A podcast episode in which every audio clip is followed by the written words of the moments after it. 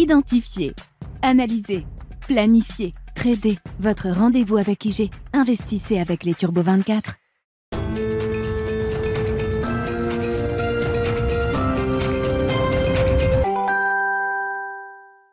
Bienvenue dans Smart Bourse, votre double dose quotidienne de marché en direct sur Bismart. Chaque jour à la mi-journée, 12h30, 13h. Et en fin d'après-midi, la grande édition pendant une heure à partir de 17h en direct, rediffusée à 20h sur Bismart TV. Émission que vous retrouvez chaque jour en replay sur bismart.fr et en podcast sur l'ensemble de vos plateformes. Au sommaire de cette édition de la mi-journée, des euh, marchés qui sont dans l'attente d'un chiffre d'inflation euh, toujours aussi important aux États-Unis pour le mois de novembre. Un chiffre dont les investisseurs espèrent qu'il viendra confirmer la tendance qu'on observe depuis quelques mois maintenant, c'est-à-dire la tendance d'une décélération de l'inflation euh, globale et même peut-être d'une partie de l'inflation sous-jacente. Hein. Il faut rentrer évidemment dans le détail de la dynamique d'inflation pour euh, comprendre ce qui se passe aujourd'hui aux, États-Unis. La question de l'inflation liée au logement reste une question en suspens aujourd'hui, mais d'autres composantes de l'inflation plus cycliques sont en train de se réduire dans les chiffres euh, publié ces derniers mois. Et donc peut-être une confirmation euh, à suivre à 14h30 avec euh, le CPI américain pour le mois de novembre. Euh, un chiffre d'inflation évidemment qui ouvrira la séquence banque centrale de la semaine avec la réunion de la Fed qui commence aujourd'hui. Décision aux États-Unis attendue demain à 20h. Et puis jeudi, grosse journée avec plusieurs grandes banques centrales qui s'exprimeront. La Banque nationale suisse ouvrira le bal jeudi matin, suivi de la Banque d'Angleterre à la mi-journée et de la Banque centrale européenne en début d'après-midi. D'une certaine manière, c'est à peu près le même tarif pour tout le monde qui est attendu euh, pour ce tour de, meeting de politique monétaire, à savoir 50 points de base. Quels seront les discours qui viendront euh, accompagner ces hausses de taux de 50 points de base? Eh bien, réponse à ces questions dans les prochaines heures et les prochains jours. Nous parlerons des scénarios 2023, évidemment, élaborés par les stratégistes de CPR Asset Management en l'occurrence. Les fins d'année sont toujours propices à la réflexion prospective sur euh, les différentes hypothèses qui sont devant nous pour euh, l'année qui commencera dans quelques jours maintenant. Et puis nous parlerons spécifiquement également des marchés actions américains, euh, stratégie action américaine pour 2023. Nous en parlerons avec Eric Lafrenière, gérant action US chez Richelieu, dont le fonds vient de célébrer ses trois ans d'existence.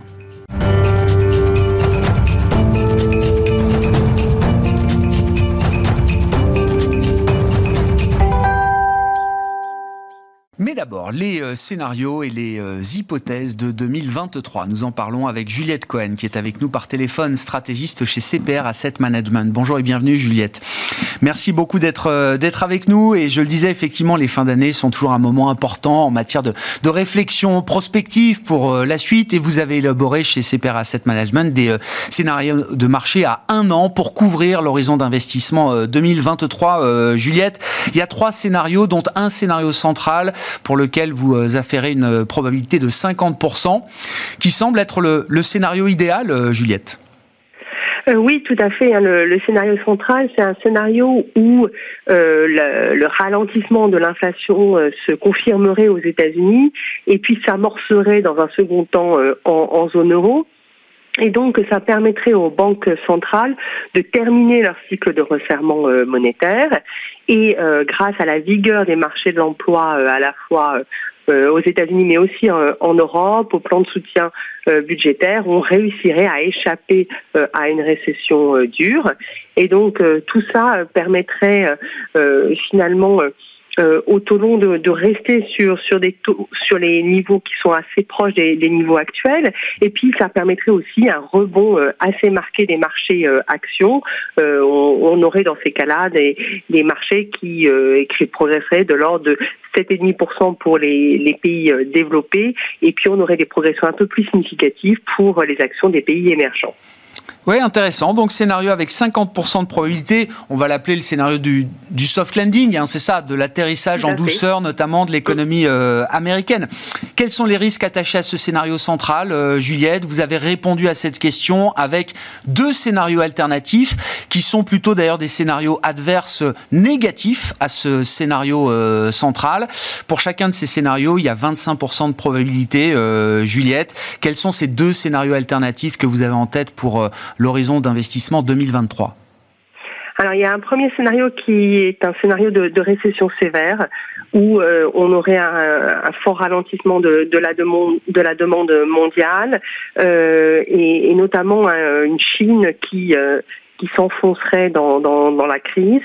Et dans ce cadre-là, les, banques centrales seraient amenées probablement à faire des, premières baisses de taux directeurs en toute fin d'année 2023. Et puis euh, côté euh, côté euh, marché action, on aurait en plus des, des, baisses assez assez marquées puisqu'évidemment on serait dans un contexte très négatif avec des perspectives de, de progression des bénéfices des entreprises très dégradées, aussi des, des, risques de faillite accrus. Et dans ce, ce cadre-là, le retournement sur les marchés actions serait assez fort.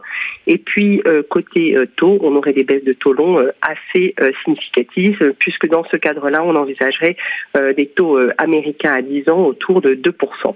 Ouais, donc un scénario vraiment où euh, les mauvaises nouvelles seraient vécues comme des mauvaises nouvelles par les investisseurs actions notamment. c'est ça qu'il faut comprendre, Juliette. Hein. Intéressant parce que dans ce scénario quand même, on, trouve la poche obligataire comme étant un, amortisseur, euh, voire un moteur de performance d'ailleurs. Hein. C'est-à-dire que dans les stratégies équilibrées, on retrouve quand même quelque chose de, plus naturel pour, euh, pour les investisseurs diversifiés. Hein. Oui, tout à fait. Hein. C'est vrai que l'année 2022 était très atypique, mm. puisqu'on a eu ce, un choc vraiment sur la corrélation entre taux et actions, euh, et on pense que ce n'est pas quelque chose qui devrait se, se, poursuivre euh, à un horizon euh, moyen terme. Et justement, ce, scénario de, risque de récession euh, en serait vraiment l'illustration la, plus forte. Hmm.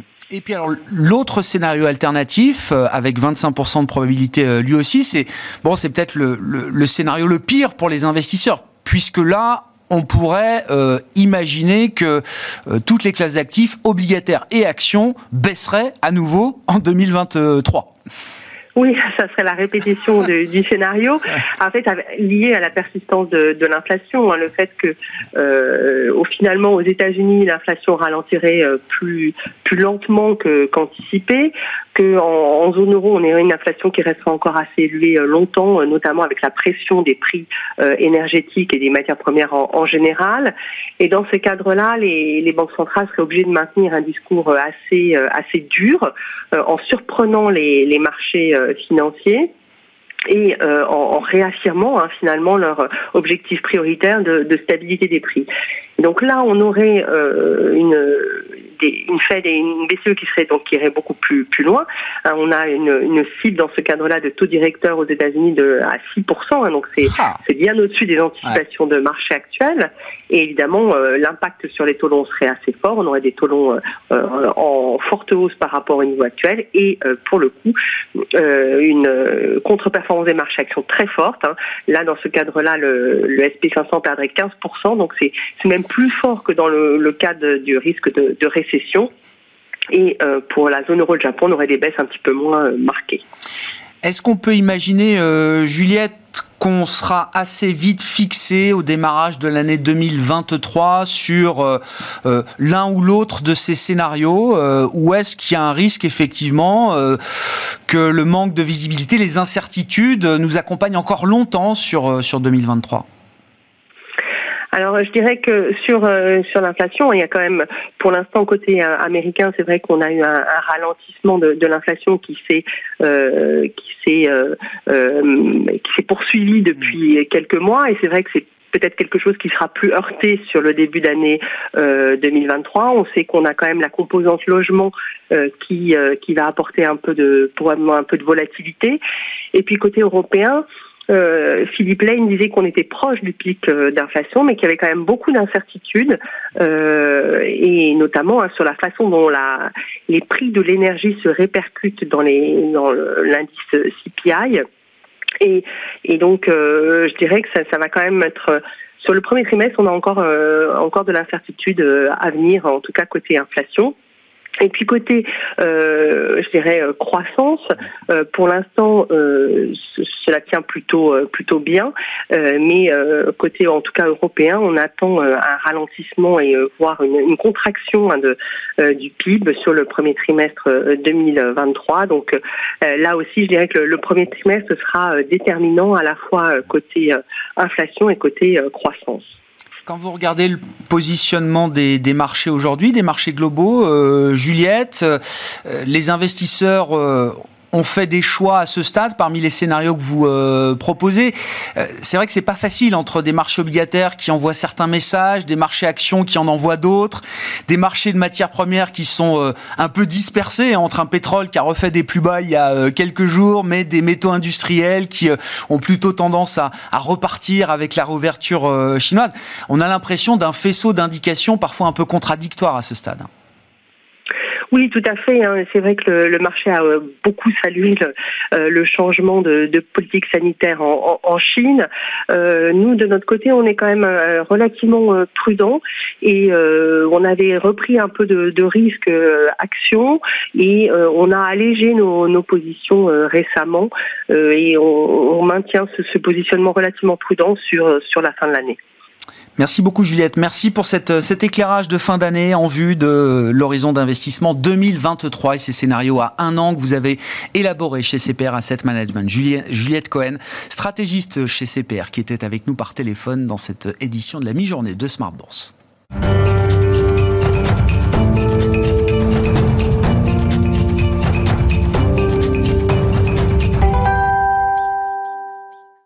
Va parler des perspectives euh, spécifiques du marché action américain à présent avec Eric Lafrenière qui est gérant action américaine chez Richelieu Gestion. Bonjour et bienvenue Eric. Bonjour. Merci beaucoup d'être là. Votre fonds euh, Richelieu America ESG fête ses trois ans. On va y revenir.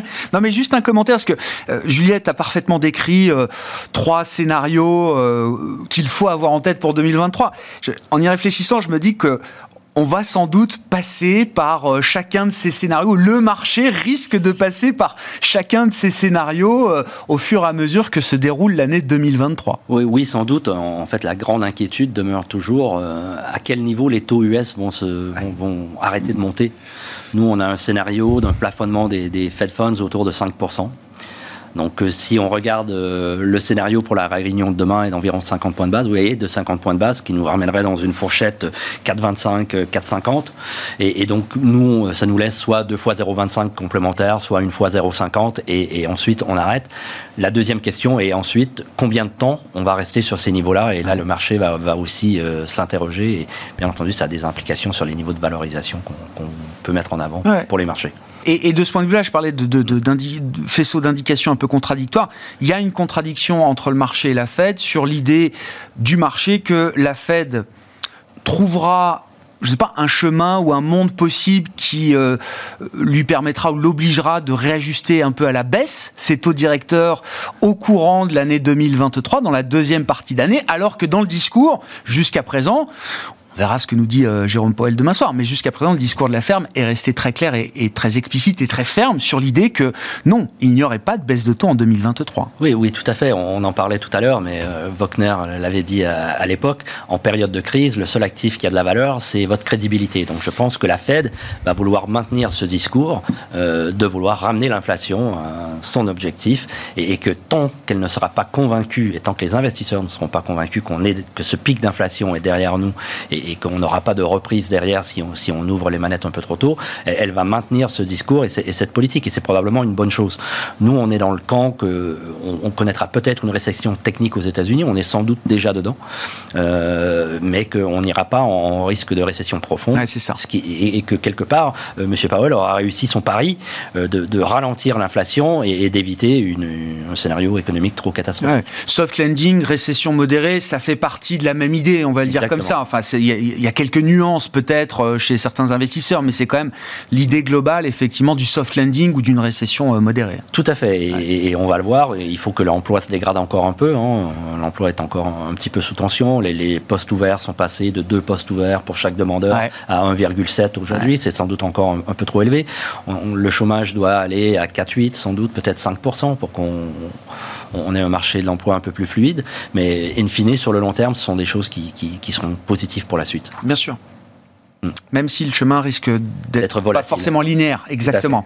On verra d'ailleurs, hein, ce sera intéressant de voir évidemment la publication du CPI tout à l'heure et la réaction de marché, mais c'est vrai qu'après euh, deux ou trois mois de, détente et de surprise à la baisse de l'inflation, ce qu'on n'avait pas vu depuis euh, longtemps, il y a toujours le risque que sur un mois, sur un point, sur un chiffre, on puisse avoir une déception euh, en la matière, que la décélération soit pas continue et linéaire. exactement, et ce qui referait douter les investisseurs sur le parcours de la Fed et pourrait ramener de la, volatilité.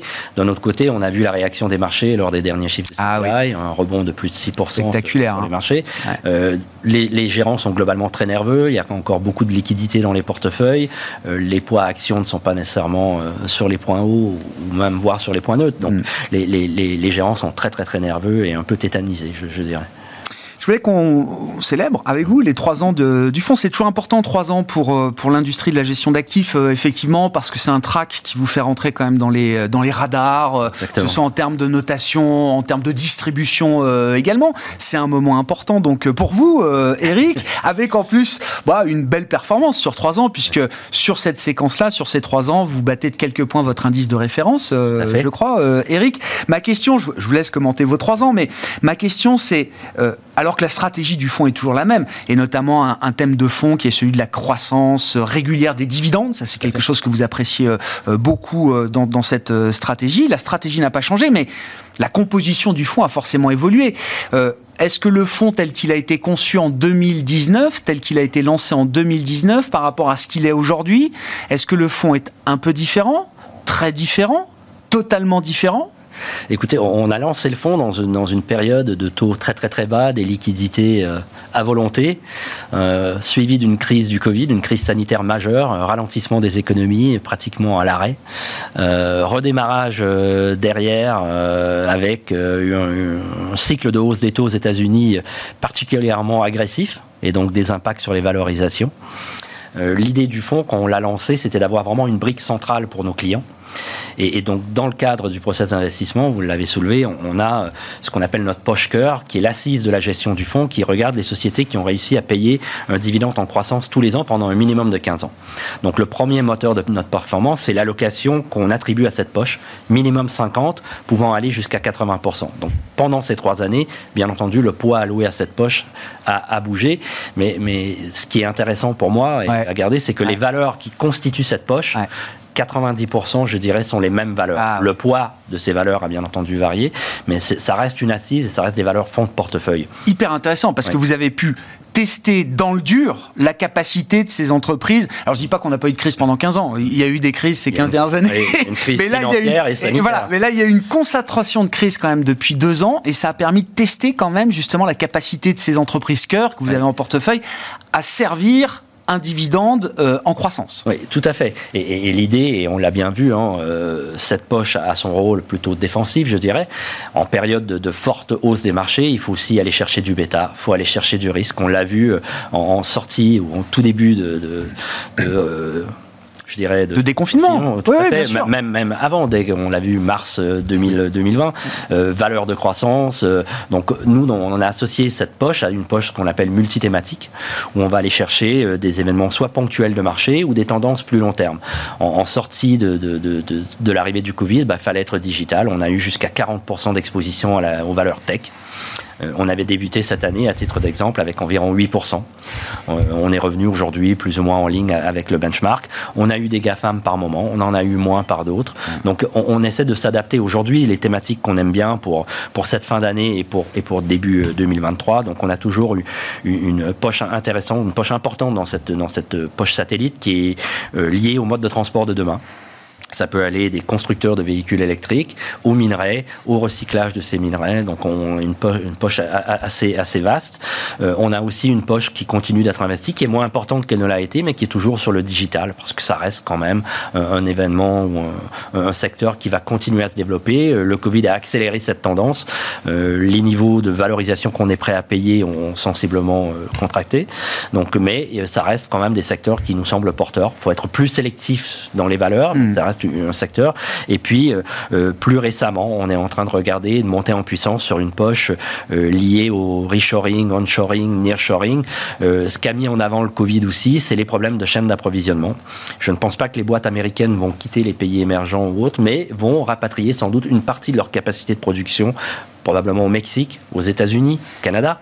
Et, donc il y a toute une thématique qui va se mettre en place et qui risque de durer plusieurs années autour de ça. Et ça, c'est euh, quelque chose qu'on est en train de mettre vraiment en avant dans, dans le fond pour l'année prochaine de ce point de vue-là, le temps décrié IRA américain, Inflation Reduction Act, décrié par les Européens, euh, bien sûr, euh, Eric, joue un rôle important dans, comment dire, dans la, la, confirmation de cette conviction que vous pouvez avoir de la thématique industrielle, de production industrielle sur euh, euh, le terrain domestique, avec euh, d'ailleurs l'intelligence des Américains mm. d'associer et le Canada et, le Mexique à cette idée de nearshoring, de friendshoring. Exactement, tout ça va, va, dans ce sens et il y, a quand même il y a une logique industrielle, il y, a une logique économique aussi qui, qui s'associe à ça et il y a une volonté très forte du, gouvernement actuel, en tout cas du Parti démocratique, d'aller dans ce sens et ce qui favorise aussi les énergies renouvelables on, va le voir. Et, donc il y a beaucoup de choses euh, qui vont être faites, je pense, dans les années à venir.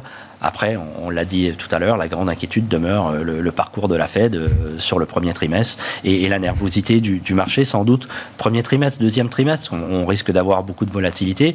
Je regardais juste avant de venir à, l'émission, euh, bon, on peut mettre en avant qu'ils n'ont pas toujours raison. Je pense que cette année était, était un, bon exemple. les scénarios pour le S&P, on est autour de 4000 points. Aujourd'hui, on a clôturé hier à 3090. ça, c'est ce que disent les stratégistes, hein, c'est ça en, moyenne, tout à fait. Les plus optimistes sont autour de 4005. Là, on parle des niveaux de fin d'année 2023. Hein, exactement. Et, les plus négatifs à 3004, euh, consensus 4000. Euh, donc là, je, pense aussi que, que ça va dépendre du niveau des taux, parce qu'on va associer un PE, on va associer des BPA. Les BPA vont de 230 dollars sur le S&P à moins de 200 dollars. Donc quel PE on va appliquer à tout ça? Euh, nous, on, envisage un peu le scénario central d'ailleurs de nos confrères de, CPR quelque part. On, voit les marchés US sans doute euh, high single digit. Euh, bah eux, c'est voilà, 7,5% de performance pour le marché américain dans le scénario central du soft landing. Donc c'est un peu le, scénario que nous on a pour, pour, les US. Il faudra surveiller un peu les devises, même si le, gros du mouvement est arrivé sans doute plus tôt qu'on ne le pensait. on avait des cibles autour de 1,05, 1,08. on y est. On est passé de 0,4 97 à, 1,05 très rapidement, beaucoup plus rapidement qu'on l'envisageait. Et ça devrait aussi, dans moindre mesure, apporter un petit peu aussi de soutien aux, boîtes américaines. Et il faut garder en tête, je pense, que euh, une fois l'inflation derrière nous, ou en tout cas le, ralentissement bien acté, euh, les, les entreprises américaines vont vouloir relancer l'export. Et donc un dollar qui s'affaiblit un petit peu, pas nécessairement une mauvaise chose pour les affaires. ouais, j'entends. Ouais, donc en fait, alors avec les plus pessimistes à 3004 sur le S&P et le consensus euh, assez fort euh, euh, et assez concentré d'ailleurs autour de, l'idée de 4000 points qui sont les niveaux à peu près actuels, mm. il y a quand même un, un cas alternatif pour un S&P, euh, je sais pas, 4002, 4003, 4004, 4005, pourquoi pas euh, Exactement. On peut imaginer dans les scénarios de risque aussi des risques euh, à la hausse. Oui, puisque en, fait, pour moi, la, grande incertitude, et je pense que si ça tourne pas aujourd'hui, ça ne devrait pas tarder à tourner, c'est dans le CPI, la composante immobilier, hein, notamment le Homeowners Equivalent Rent, qui est à peu près 22% du CPI, qui n'a toujours pas tourné. Euh, alors que tous les indicateurs, je dirais, un peu plus temps réel, que ce soit la confiance des promoteurs immobiliers ou des constructeurs immobiliers, euh, les prêts, euh, on voit qu'il y a un ralentissement très fort. On ne le voit pas encore dans l'indicateur CPI. Je pense qu'une fois qu'il va tourner, il va tourner assez rapidement. Ah, Et donc on pourrait arriver dans un scénario où l'inflation ralentit beaucoup plus rapidement que ne l'anticipe la Fed. Ah. Et, là, on a sous-estimé le l'explosion de l'inflation et la persistance de l'inflation le risque aujourd'hui, un des risques est peut-être qu'on surestime la, résilience ou la résistance de l'inflation sur, euh, sur une période trop longue. Oui, mais encore une fois, je pense que, je pense que la, Fed est tout à fait au fait de ces éléments, mais dans le discours, encore une fois, elle veut maintenir sa crédibilité et tant qu'elle n'en est pas parfaitement convaincue, elle va garder ce discours. Très clair. Mais vous dites du point de vue du marché, dès qu'on verra cette partie d'inflation liée à l'immobilier ou à l'équivalent loyer euh, qu'on a dans le détail de, de, l'inflation, dès qu'on verra effectivement un point de bascule, vous dites la Fed pourra plus rester euh, euh, aveugle ou aussi dure dans son discours sur l'inflation qu'elle ne l'est encore aujourd'hui. Et donc l'idée, on l'a vu, hein, je crois que c'était Boulard qui parlait entre 5 et 7% sur les Fed funds. C'est large, hein Oui, oui, tout à fait. Nous, on est dans ce scénario de, de, 5 et, je pense que une fois que le marché est, convaincu qu'on s'arrêtera sur ces niveaux-là, ça sera déjà une première étape qui sera favorable aux, aux actions pour, pour l'année prochaine. Peut-être un peu plus sur la deuxième moitié de l'année que la première, mais à suivre. Un mot sur une des situations spéciales du moment sur le marché américain, euh, Eric, et on en parle parce que ce sont deux positions importantes dans votre fonds. Alors Microsoft, qui est une position importante historique de votre de votre fonds, et puis euh, Activision, qui est aujourd'hui un gros poids dans votre dans votre stratégie. Le premier poids. Euh, le premier poids. Et eh ben voilà, qui est dit. Est-ce que ça veut dire que vous êtes confiant dans l'idée que le deal se fera malgré les avertissements et malgré euh, l'action en justice intentée par la FTC américaine chargée de protéger les questions de concurrence vis-à-vis du consommateur américain. Il y, a, plusieurs aspects. Donc on, trouve que c'est une position intéressante, surtout en termes de risk-reward et je, l'expliquerai un petit peu après. Les, trois organes qui doivent vraiment valider euh, ce deal, donc on a le SMA au UK, on a la, Commission européenne et le FTC. On l'a vu dans une réunion euh, non publique la semaine dernière. Le FTC a voté, a priori, je crois de mémoire, c'est 3 contre 1 d'aller mm. d'aller plus loin, d'entamer donc une procédure contre contre Activision. C'était pas euh, quelque chose qui était inattendu. D'ailleurs, preuve, le titre a baissé de je crois dans un et demi sur cette séance et, est revenu, euh, je crois qu'avec clôturé autour des 74 dollars, on est à 77 dollars. Euh, clôture d'hier, un peu plus 77 dollars hier. Donc le le marché n'était pas particulièrement surpris que le FTC approfondisse, oui, lance les démarches. et, et, et d'ailleurs, ça aura le mérite parce que Microsoft était resté plutôt discret, même si apportait son soutien au deal, était convaincu que le deal allait se faire, euh, restait un petit peu dans l'ombre, je dirais. Et, maintenant, Microsoft va peut-être aller de l'avant, euh, concrétiser certaines des, des, démarches pour euh, peut-être rassurer le marché, rassurer Sony. On l'a vu hier, il y avait des rumeurs qui, circulaient que, que justement le, jeu phare, hein, Call of Duty, pourrait être offert dans le cadre d'abonnement aussi chez Sony. et, et, donc, on est d'avis qu'un consensus ou en tout cas qu'un accord sera trouvé avec le FTC pour que le deal se fasse. Ça représente à peu près 23% de upside sur le, sur Activision. Oui, sur Activision. Parce que la base du deal c'est quoi 70 95 milliards Ouais, 95 dollars. Voilà, 95, dollars par action. Et on est autour des 77 dollars. Donc il y, a un peu d'upside. Si jamais. donc il y a quand même une prime euh, qui s'est installée sur le, ah le deal, hein, une prime de défiance qui s'est installée sur le deal. Hein. Qui tourne entre 20 et 25, 27% depuis plusieurs mois. Hein. Euh, c'était notre euh, idée de rentrer parce qu'après avoir fait plusieurs calls avec de, juristes mhm. et, des analystes sur le sujet que le, risque était plutôt que le deal se fait pas. Que le deal se, se fasse. Si le deal se fait pas maintenant, quel est le, downside? Euh, Ce qui est intéressant de noter, c'est que beaucoup de sell-side qui avaient un peu abandonné la valeur puisqu'il euh, y avait un deal en cours reviennent sur la valeur euh, et, nous disent qu'en en fait, en termes de valorisation, il y a un peu de downside, mais que la boîte est quand même attractive. Pourquoi? Donc euh, plusieurs choses. On a vu le secteur des jeux vidéo est, chahuté hein, depuis depuis plusieurs mois, hein, depuis euh, un petit peu la réouverture de l'économie. Euh, ce qu'on aime bien chez chez Activision, bah un le jeu phare Call of Duty, la nouvelle version est sortie. ça a été la franchise la plus rapide à atteindre le milliard, je crois, de, de, revenus. aussi, ce qui est intéressant, c'est que dans les dix premiers jours, le, le, le temps de jeu passé par les utilisateurs était 40% supérieur à ce qu'on a connu par le passé dans les, dans les autres sorties. Donc le jeu continue d'attirer. Hein. Euh, on a euh, aussi euh, la partie Warzone qui sera lancée notamment sur mobile. Donc on a aussi cette activité qui, qui se met en place.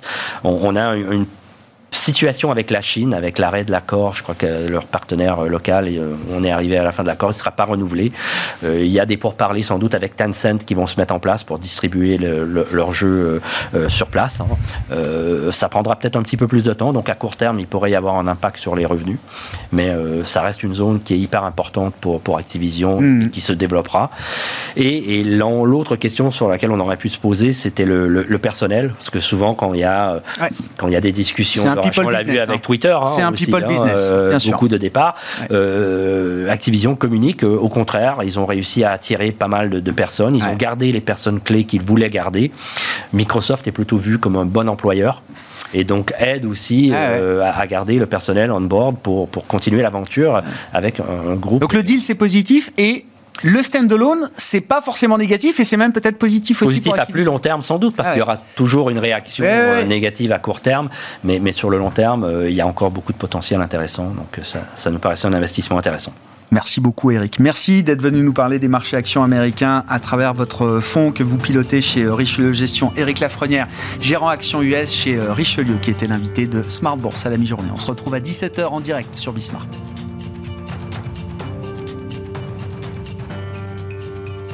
Identifier, analyser, planifier, trader. Votre rendez-vous avec IG. Investissez avec les Turbo 24.